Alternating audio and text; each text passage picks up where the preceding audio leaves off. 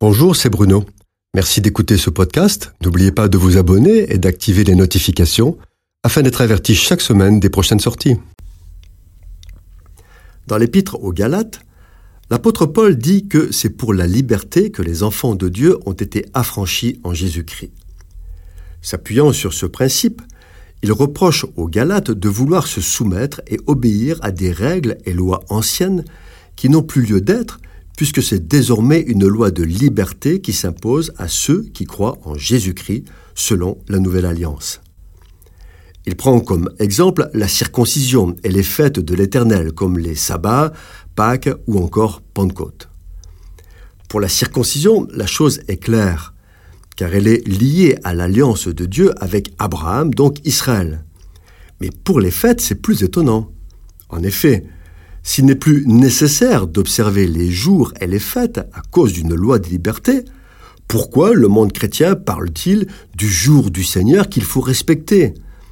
Pourquoi célèbre-t-il tous les ans la naissance de Jésus? Pourquoi les jours de Pâques et de Pentecôte donnent-ils lieu à des fêtes solennelles et même des jours de congés particuliers? Lorsque Paul et même Jacques parlent de loi de liberté, ils évoquent une dérive particulière propre aux Galates qui voulaient faire ce qu'ils voulaient. En fait, être soumis à une loi de liberté en Jésus-Christ, cela signifie trois choses essentielles. Premièrement, le sang de Jésus nous purifie des péchés passés et nous libère de la tentation. Nous ne sommes plus condamnés à mort selon la loi de Dieu, nous sommes libérés du jugement et de la condamnation, c'est la grâce. Deuxièmement, nous sommes libres de nos choix et de nos décisions. L'adhésion à l'alliance de Jésus est parfaitement volontaire et libre. À tout instant, celui qui le veut peut sortir de l'alliance et renier la foi. Il emportera alors lui seul la responsabilité et les conséquences. Dieu veut des hommes qui l'aiment et qui le servent volontairement et librement. Il ne veut pas de machines bien réglées.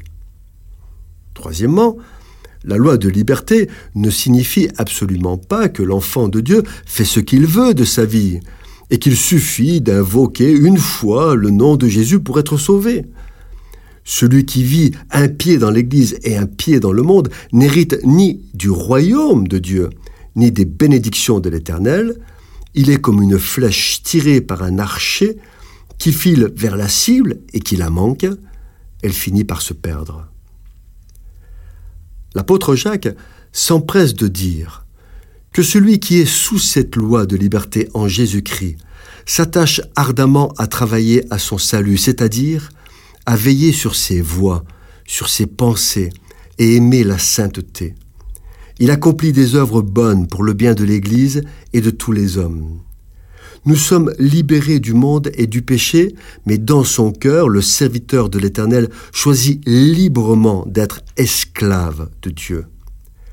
La loi de liberté en Jésus-Christ consiste à vivre en serviteur de Dieu et disciple de Jésus. Tout le reste n'est que séduction. Cette chronique vous a été proposée par Bruno Oldani et Jacques Cudeville.